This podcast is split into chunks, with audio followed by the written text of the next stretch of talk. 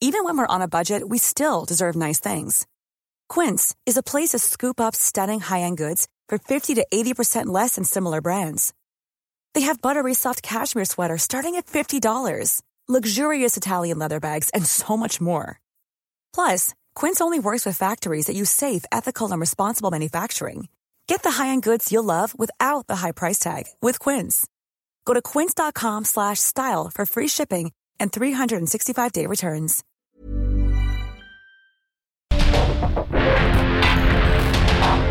Porque el mundo actual no se entendería sin la economía, las finanzas y los negocios.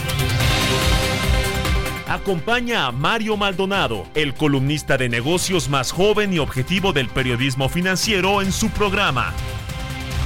Bitácora de negocios. ¿Qué tal? ¿Cómo están? Muy buenos días. Bienvenidos a Bitácora de negocios. Yo soy Mario Maldonado.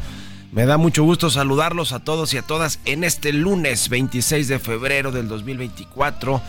Estamos transmitiendo en vivo aquí en la cabina del Heraldo Radio. Muchas gracias por acompañarnos desde tempranito, desde las 6 de la mañana que comenzamos con toda la barra informativa de esta estación del 98.5 de FM aquí en la Ciudad de México, pero también a quienes nos escuchan en el resto de la República Mexicana a través de las estaciones hermanas del Heraldo Radio. Muchas gracias por sintonizarnos, a quienes nos siguen en la radio, por internet, en cualquier parte del mundo o en el podcast de Bitácora de Negocios en cualquier momento del día. A todos y a todas, de verdad, muchísimas, muchísimas gracias. Le entramos a la información, vamos a hablar con Roberto Aguilar en unos minutos más. Lo más importante que sucede en las bolsas y en los mercados financieros. Las bolsas retroceden a la espera del dato de inflación de Estados Unidos, de Europa y de Japón y las eh, señales monetarias de los bancos centrales de estos países. China reclama a Estados Unidos afectación indirecta a sus empresas por nuevas sanciones contra Rusia y poderoso sindicato automotriz de Estados Unidos apoyará a mejorar condiciones de trabajadores en México. Otro de los asuntos relevantes para México, sin lugar a dudas, tiene que ver con el sector laboral, con los sindicatos. Ya lo vimos con el caso de Nissan, en, eh, de Audi, perdón. Bueno, lo hemos visto también en casos de Nissan, pero lo más reciente que hemos visto fue una, un paro de actividades, una huelga pues de varios días de los trabajadores de Audi en México. Y, y bueno, pues tomando en cuenta lo que ya sucedió en Estados Unidos, que también hubo paro, de productores de la producción de automóviles por parte de las uniones de trabajadores, pues eh, a México no, no le augura un buen eh, momento en términos de cuando se renegocian los contratos colectivos con los sindicatos, por lo que ya vimos en Estados Unidos, por lo que ya comenzamos a ver en México, y porque además hay acuerdos en el marco del Temeque, hay acuerdos que se, a los que se comprometió México para mejorar los salarios de los trabajadores y la productividad, en fin, eh, varios asuntos en el marco de este acuerdo comercial del TEMEC entre México, Estados Unidos y Canadá. Bueno, vamos a platicar también con Luis Miguel Martínez Ansúrez, todos los lunes, cada 15 días, bueno, cada, un, lunes cada 15 días está aquí con nosotros. Él es presidente del Instituto Nacional de Administración Pública. Vamos a hablar sobre la, el sector de la banca en Estados Unidos y la refinanciación del sector inmobiliario, qué es lo que sucede con este país. Hoy, por cierto, se publica eh, un reporte sobre las utilidades que han tenido los bancos en México. Utilidades récord, 272 mil millones de pesos en 2023, solo de ganancias netas de utilidades los eh, bancos que pues ya sabemos cuáles son los cinco grandotes, ¿no? Los que concentran el 70% de las operaciones y en este caso de las ganancias de todo el sector, es decir, el BBVA, Santander, Banorte, Citibanamex y Scotiabank. Son datos de la Comisión Nacional Bancaria de Valores. Pero bueno, le vamos a entrar a ese tema. Vamos a hablar también con Alejandro Martínez, eh, presidente de la Concanaco Servitur de Guerrero ahora que comienza el abierto de tenis de Acapulco. Vamos a hablar un poco de cómo está el sector turístico en este estado de la República que tiene esos grandes problemas eh, de inseguridad y de violencia. pero que Acapulco en particular pues está haciendo todo lo posible por recuperarse después del paso del huracán Otis. Vamos a hablar de cómo está la infraestructura hotelera de servicios turísticos y la derrama económica que puede generar este abierto mexicano de tenis, que es digamos que el banderazo de salida de la recuperación de Acapulco, ¿eh? porque después vendrá el Tianguis, la convención de bancos y algunos otros eventos nacionales e internacionales importantes.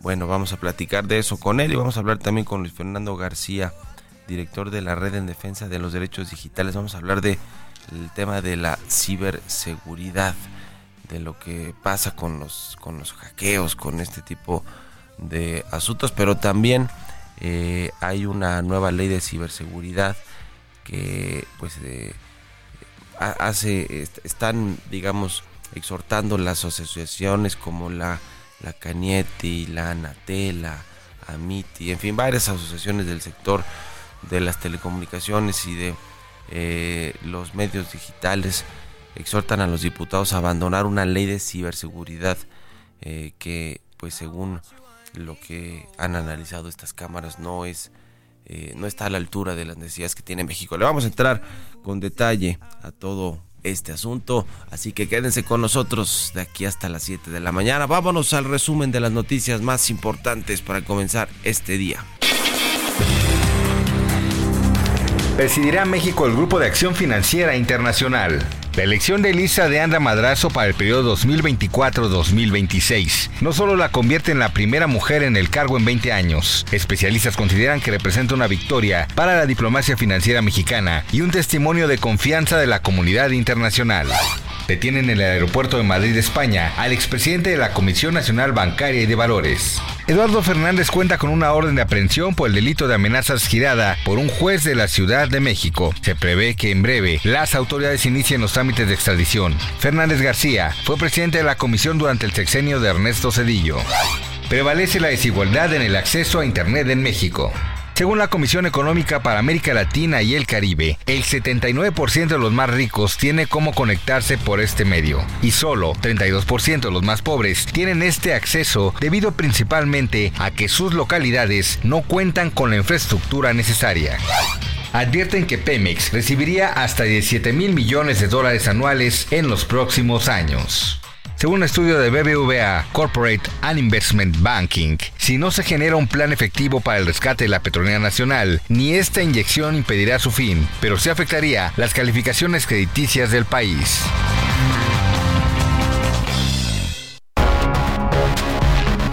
El editorial.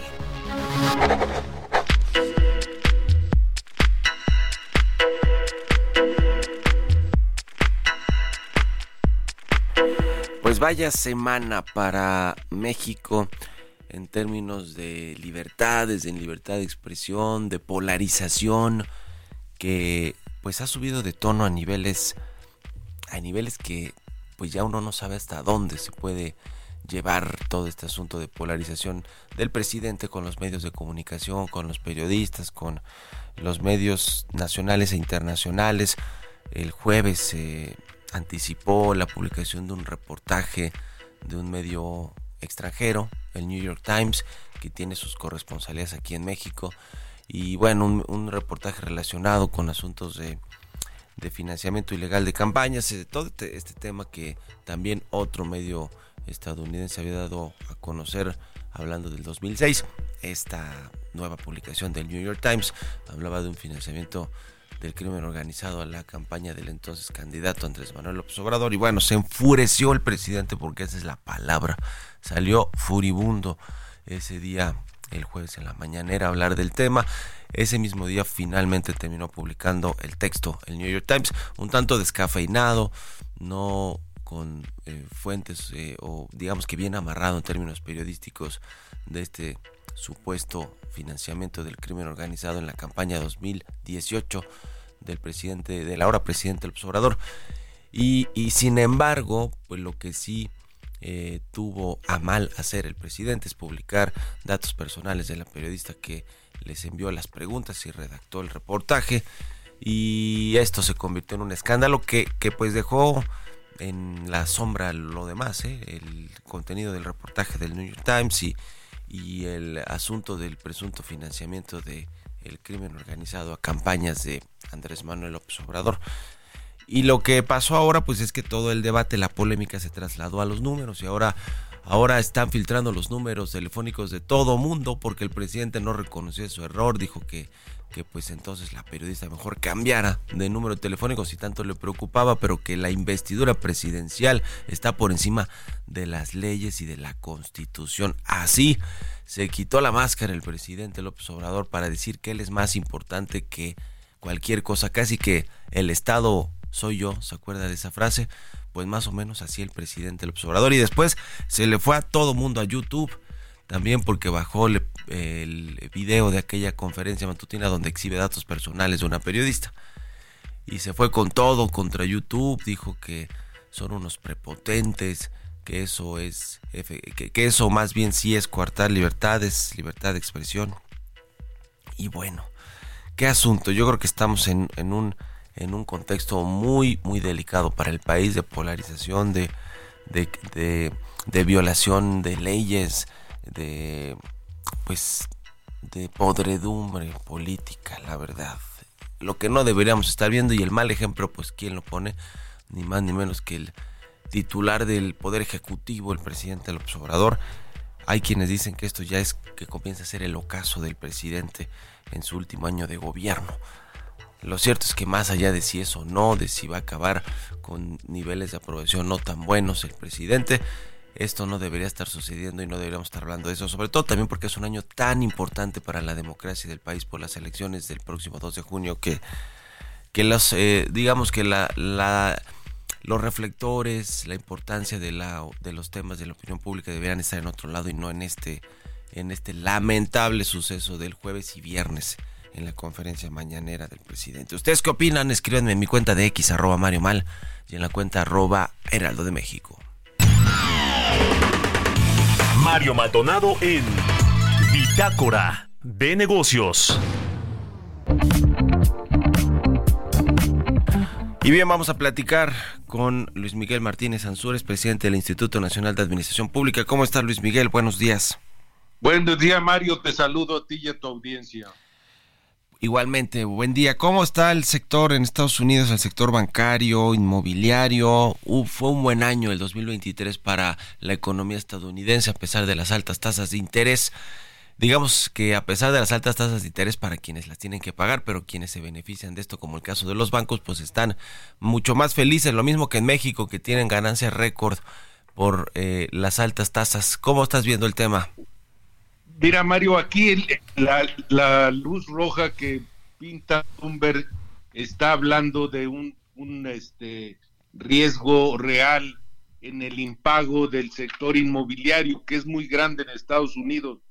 El horizonte financiero de Estados Unidos es de casi 3 billones de dólares de bienes raíces y si ha caído el impago en 30 días, bajó la reserva de 1.6 a 90 centavos que debía ser por dólar. Y, y, lo que está viendo este Jim Powell es que de la Fed es que todavía no es momento de empezar a bajar las tasas de interés, que, que estos, estos créditos contratados cuando era prácticamente todavía la tasa de, de crédito era casi cero y la inflación han podido bajar aunque ha tenido ciertos buenos repuntes de sus no puede regresar a la tasa objetivo que es de 2% anual. Y esto te lleva, Mario, a que la capacidad de gasto y consumo sigue siendo restringida. Entonces, para Estados Unidos, que es muy importante, esto te lleva a que se pueda ralentizar el, el desarrollo económico.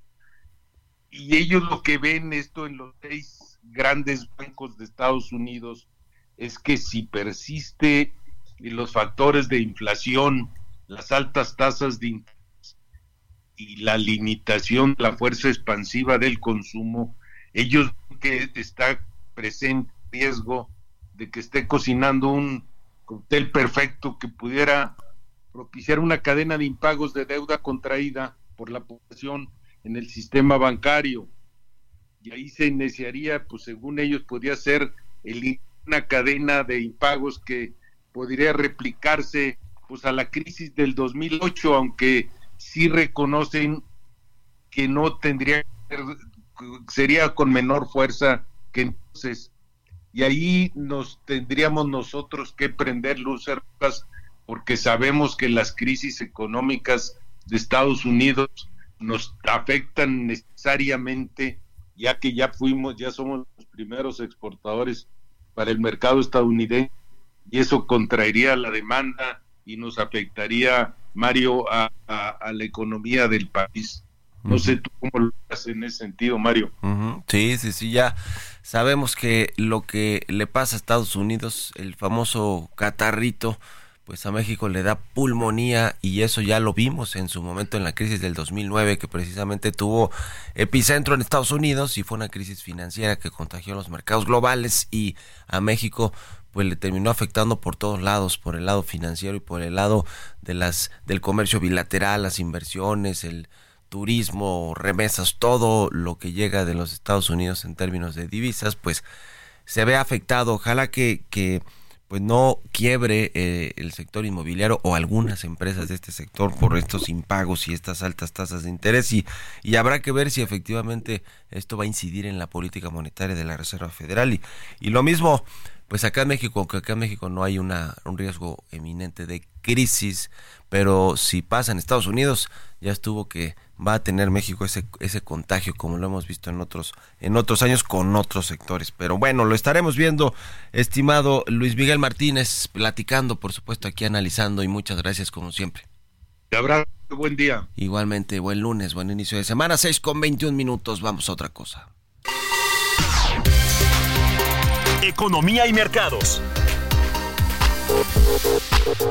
Roberto Aguilar ya está aquí en la cabina del Heraldo Radio. Mi querido Robert, buenos días. Hola Mario, me da mucho gusto saludarte a ti y a todos nuestros amigos. Fíjate que los mercados accionarios operaban por debajo de los máximos históricos de la semana pasada. Ahora los inversionistas esperan datos de inflación de Estados Unidos, Europa y también de Japón, que se darán a conocer entre jueves y viernes y que podrían afinar aún más las expectativas sobre las tasas de interés.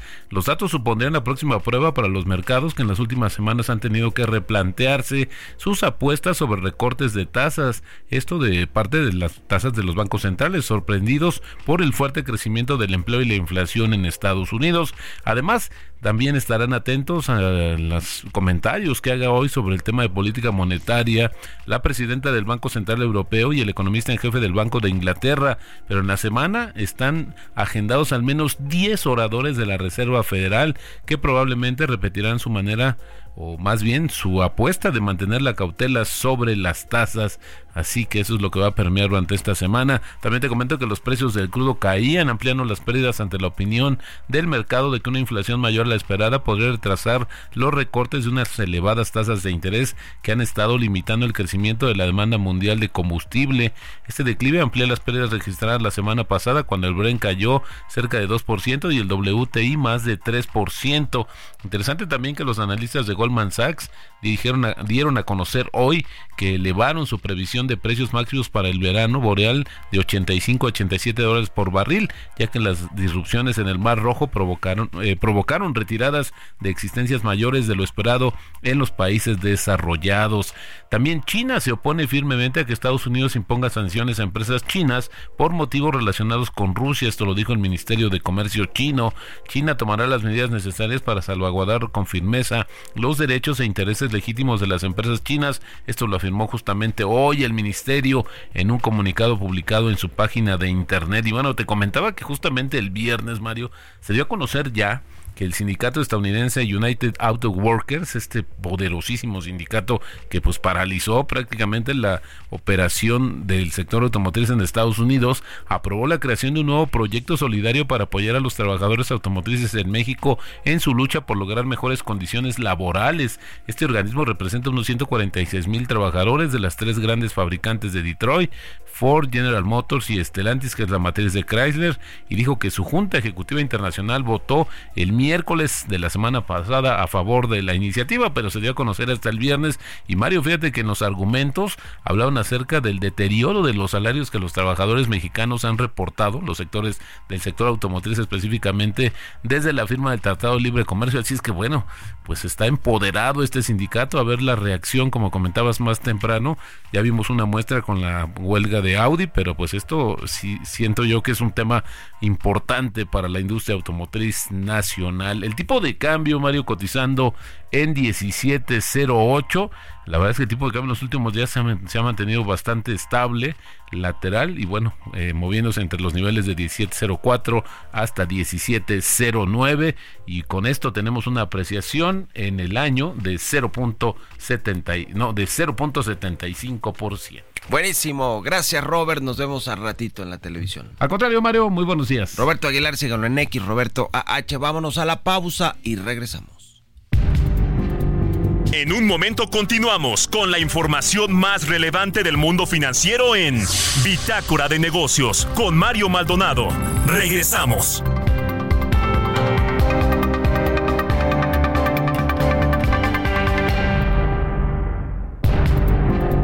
Estamos de vuelta en Bitácora de Negocios con Mario Maldonado. Ya estamos de regreso aquí en Bitácora de Negocios. Son las 6 de la mañana con 31 minutos, tiempo del centro de México. Y regresamos con un poquito de música antes de irnos con la información en esta segunda mitad del programa. Vámonos con esto al segundo resumen de noticias. 6 con 32. Resumen que Infonavit construirá 75 mil viviendas. Se avanza la reforma en esa materia, enviada por el presidente López Obrador. Carlos Martínez Velázquez, director del instituto, enfatizó además que la iniciativa generaría hasta un millón de empleos en el sector de la construcción. Caen 20.7% las ganancias de FEMSA en el último cuatrimestre de 2023. La firma reportó, sin embargo, ingresos por 702.692 millones de pesos en su registro anual, que le representaron un avance de 17 puntos respecto a 2022. El anuncio incluyó además cambios en la directiva a partir del próximo 30 de abril. Advierten empresas que la escasez de personal es el principal obstáculo para la industria manufacturera. La Cámara de la Industria de la Transformación de Nuevo León detalló que la inseguridad, el aumento de costos en materias primas, la economía débil y el panorama político. Hey, it's Paige DeSorbo from Giggly Squad. High quality fashion without the price tag. Say hello to Quince. I'm snagging high-end essentials like cozy cashmere sweaters, sleek leather jackets, fine jewelry, and so much more. With Quince being 50 to 80% less than similar brands. And they partner with factories that prioritize safe, ethical, and responsible manufacturing. I love that. Luxury quality within reach. Go to quince.com slash style to get free shipping and 365-day returns on your next order. quince.com slash style. Son también factores de presión. Retrocede la sequía nacional. De acuerdo con el informe del monitor de sequía de la Conagua, al 15 de febrero, el porcentaje de áreas con sequía de moderada a excepcional fue 59.86%, una reducción ligeramente menor de 0.59 puntos respecto a la medición del 31 de enero.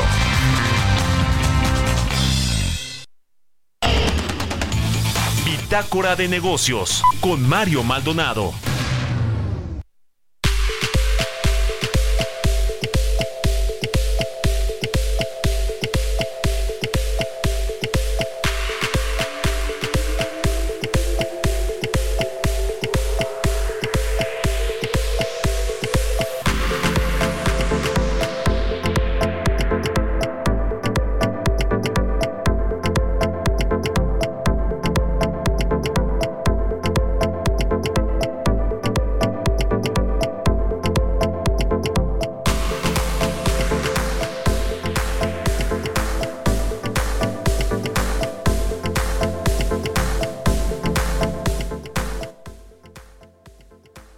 Asunto, otro asunto muy relevante del fin de semana. Y digo relevante porque pues se trata de una decisión gubernamental casi que a base de decretos como se ha gobernado buena parte de este sexenio del presidente del observador tiene que ver con que anunció el viernes la Secretaría de Economía una decisión de adquirir el 49% eh, de la empresa exportadora de sal que no tenía. El gobierno eh, tiene 51%, tenía hasta antes del anuncio de esta operación. Y bueno, pues resulta que va a adquirir el 49% que estaba en manos de Mitsubishi, una empresa japonesa. Japón es uno de los países donde se exporta sal por parte de México y va a pagar 1.500 millones de pesos. Lo anunció Raquel Buenrostro, secretaria de Economía. Es una nacionalización de una empresa que en realidad pues ya estaba controlada por el gobierno mexicano, por el Estado mexicano, pero ahora deciden sacar a la empresa japonesa Mitsubishi o mire, en una de esas la empresa misma dijo yo ya no quiero saber nada de esta compañía porque además de todo ha arrastrado varias crisis este, esta empresa exportadora de sal de malos manejos, de corrupción, ha tenido muchísimos directores. En este sexenio lleva tres directores, imagínense cómo están las cosas eh, con esta empresa, además de que opera eh, pues no con, con buenos números. Lo cierto es que pues entonces ya México va a tener el total de esta empresa, 1.500 millones de pesos. Mire, si lo ponemos en el contexto en el que pues se ha dilapidado dinero, muchísimo dinero en proyectos como la refinería de Dos Bocas, como el tren Maya, que han costado dos o tres veces más de su eh, planeación original, de su proyecto original de costo. Lo mismo el aeropuerto Felipe Ángeles, pues 1.500 millones de pesos no parecen mucho dinero, o los 6 mil millones de dólares que va a pagar el gobierno por las plantas de Iberdrola, por 13 plantas de Iberdrola, pues no suena mucho, pero pues la verdad es que no tiene mucho sentido si ya tenía el control del gobierno mexicano de comprarle el 49% a la empresa japonesa Mitsubishi de participación, como para qué? Si de todos modos ya el gobierno mexicano era el que tenía el control de esta empresa. En fin, pues mire, las decisiones de nacionalizaciones, yo no le veo otra manera más que, digamos, otro, eh, otro argumento de por qué adquirir una empresa que ya estaba en manos del gobierno, más que el tema de la nacionalización. Así ha pasado con otras, ¿eh? con este asunto de Iberdrola precisamente que apenas está terminando de, eh, eh, pues de, de, aceptar, de aprobar por parte de las autoridades de competencia y de que le van a pagar ya los 6 mil millones de dólares a Iberdrola por 13 plantas que pues en teoría tiene que va a operar la CFE, aunque la condición de la Comisión de Competencia es que no las opere la CFE, sino un tercero y que le pues le, transmite la energía que está produciendo a través de estas tres plantas. Bueno, junto con esto, pues nos recuerda que el presidente el observador también compró el 50% que no tenía de la refinería de Deer Park en Estados Unidos, el rescate de la marca de mexicana de aviación para crear su propia aerolínea administrada y operada por el ejército mexicano, esto de Iberdrola y así algunos otros ejemplos ¿eh? que apuntan a la nacionalización de empresas del gobierno que, bueno, pues, en fin, no, a veces no hay mucho sentido en estas decisiones más que lo ideológico, que en este caso es precisamente eso, la nacionalización de, de muchos de los activos que, pues a pesar de que están controlados por el gobierno, como por el Estado de mexicano, como este caso de exportadora de sal, pues eh, el presidente dice, pues yo la quiero para mí o para el gobierno completamente y si tengamos que sacar y pagarle su dinero a la iniciativa privada, sí lo haremos. Bueno, así pasó con el aeropuerto de Texcoco precisamente, que fue la primera de las decisiones nacionalizadoras del gobierno del presidente López Obrador y todavía ni siquiera entraba al gobierno, estábamos en la transición de las elecciones a la toma de protesta. En fin, así las cosas. Vamos a otro tema, 6 con 39. Entrevista.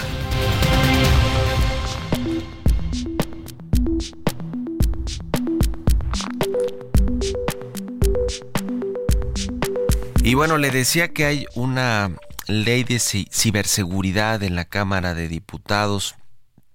Eh, es un documento que pues se, se publicó una iniciativa de esta ley de seguridad que pues entre otras cosas lo que pretende es regular, crear un marco jurídico que realmente dé seguridad precisamente al ciberespacio. Varias asociaciones eh, interesadas en asuntos de digitales, de derechos, de las audiencias, de telecomunicaciones, en fin, pues han expresado su han expresado su preocupación en el sentido de que pues buscan que esta discusión de la ley de ciberseguridad se haga de manera responsable, de manera inclusiva y es lo que han exhortado a los legisladores para que sí se, se regule, se cree este marco jurídico, pero con tomando en cuenta todas las voces del sector, todas las organizaciones y por supuesto pues a los a los usuarios de servicios digitales. Y vamos a platicar precisamente de este tema con Luis Fernando García, es director de la Red en Defensa de los Derechos Digitales. ¿Cómo está Luis Fernando? Buenos días. Muy bien, muy buenos días. Gracias por la invitación. Gusto saludarte. Platícanos un poco más a grandes rasgos de qué trata, de qué va esta iniciativa de, de ley de la ley de ciberseguridad. Bueno, esta iniciativa de ley de ciberseguridad eh, en realidad en una sola ley pretende regular muchas materias y desafortunadamente la iniciativa que se pretende discutir en los próximos días es una iniciativa eh, hecha por el diputado del Partido Verde López Casarín. Eh, posee muchos errores, posee muchos excesos y, en general es una iniciativa que genera violaciones a derechos humanos muy graves. Por ejemplo, eh, eh, se establece la facultad de que diversas autoridades puedan bajar eh, páginas de Internet, direcciones IP, contenidos en Internet, hasta aplicaciones enteras de Internet, eh, sin ningún tipo de procedimiento, sin saber bajo qué, bajo qué circunstancias, eh, cómo se va a evitar que esta, esta medida se pueda abusar para bajar eh, contenidos de internet que, que, son absolutamente legítimos. Entonces ahí toda esta, esta eh, eh, se faculta de alguna manera esta censura en internet por parte de autoridades como la Guardia Nacional, la Fiscalía General de la República, insisto, sin ni siquiera decir cuándo y por qué, ¿no? Y hay toda otra serie de medidas que afectan la privacidad de los usuarios de internet de manera muy grave.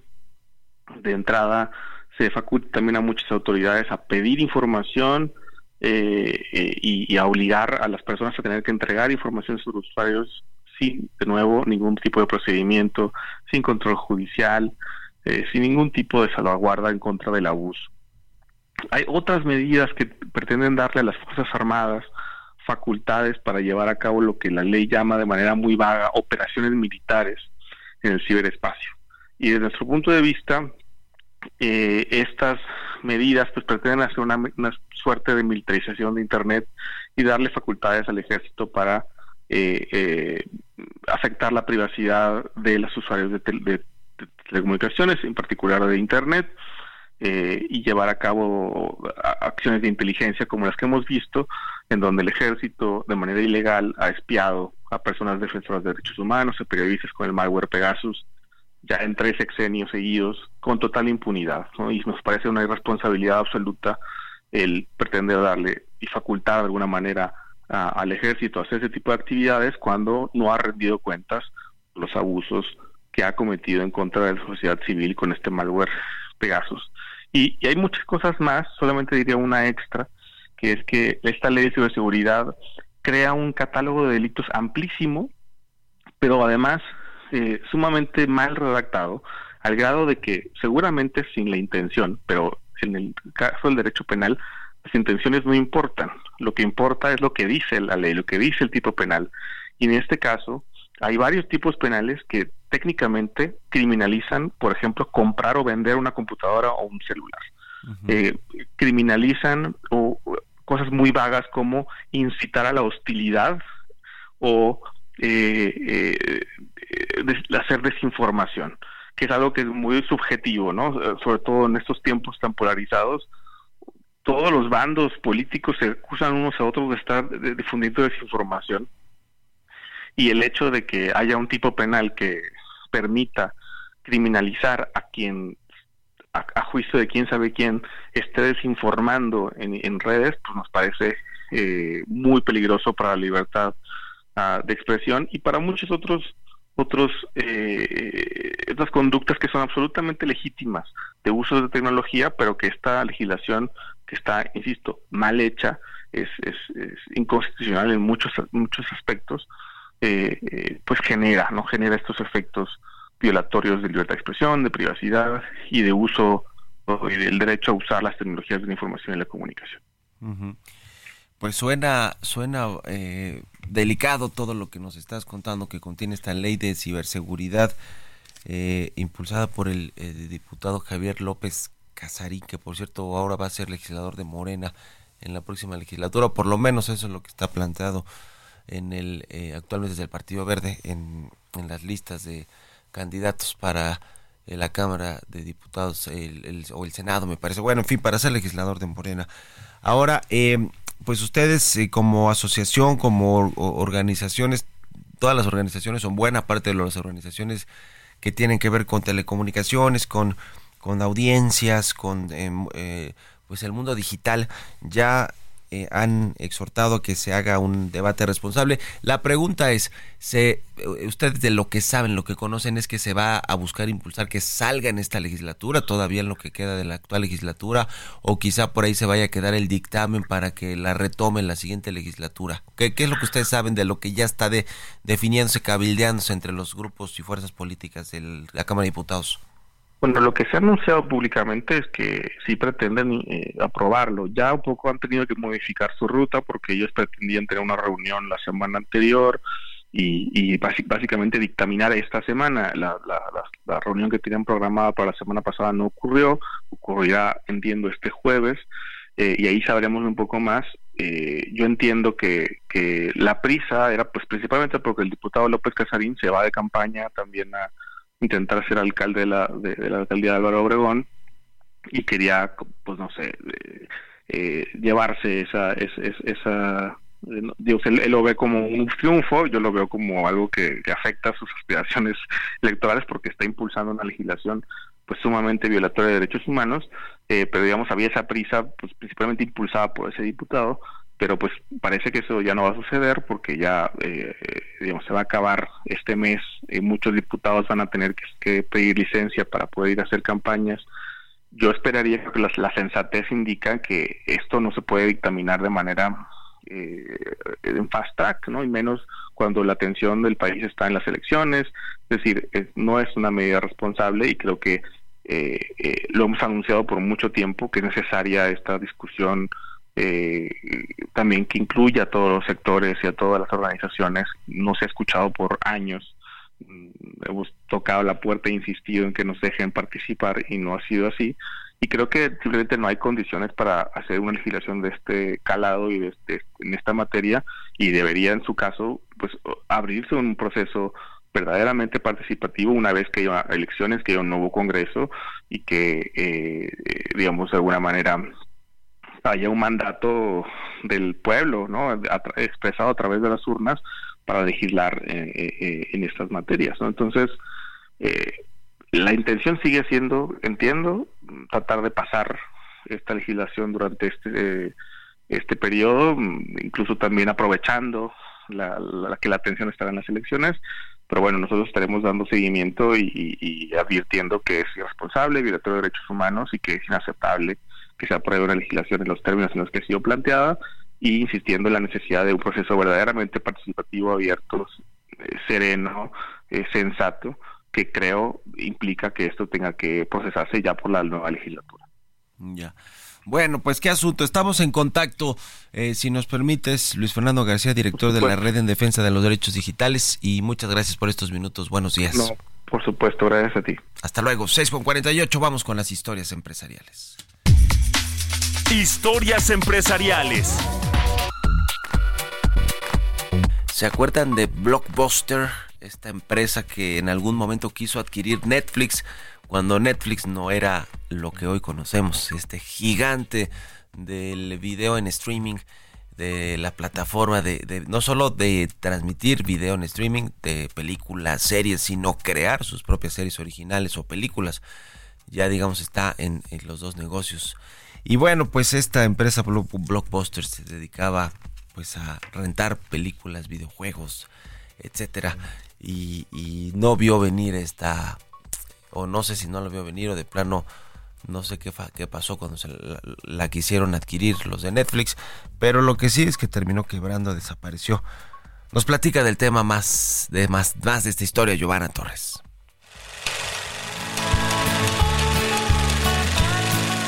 La primera tienda de Blockbuster se inauguró en 1985 en Dallas, Texas. Para 1990 iniciaron la expansión internacional en América Latina y Europa y cuatro años después salieron a bolsa colocando hasta en 55 dólares sus acciones. El proceso era sencillo a la hora de rentar una película. La transacción podía hacerse en la tienda donde la gente caminaba por sus pasillos y podía elegir lo que en ese tiempo se sentía como una infinidad de opciones.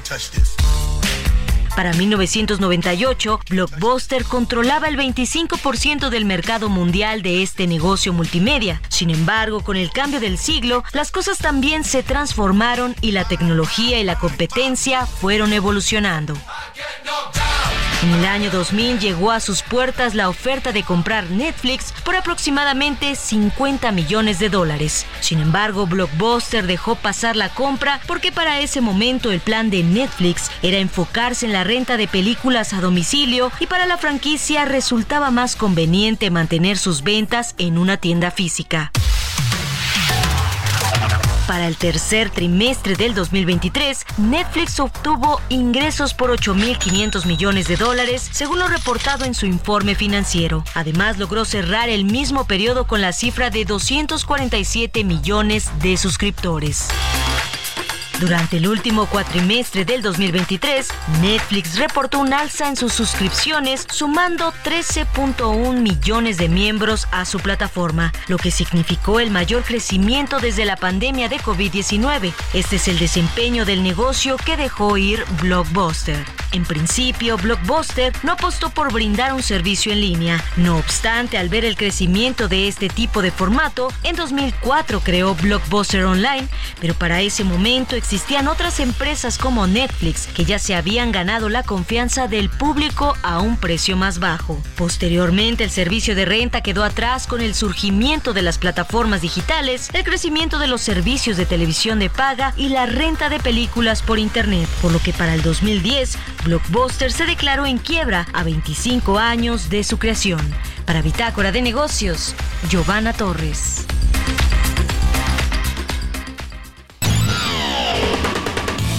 Mario Maldonado en Bitácora de Negocios.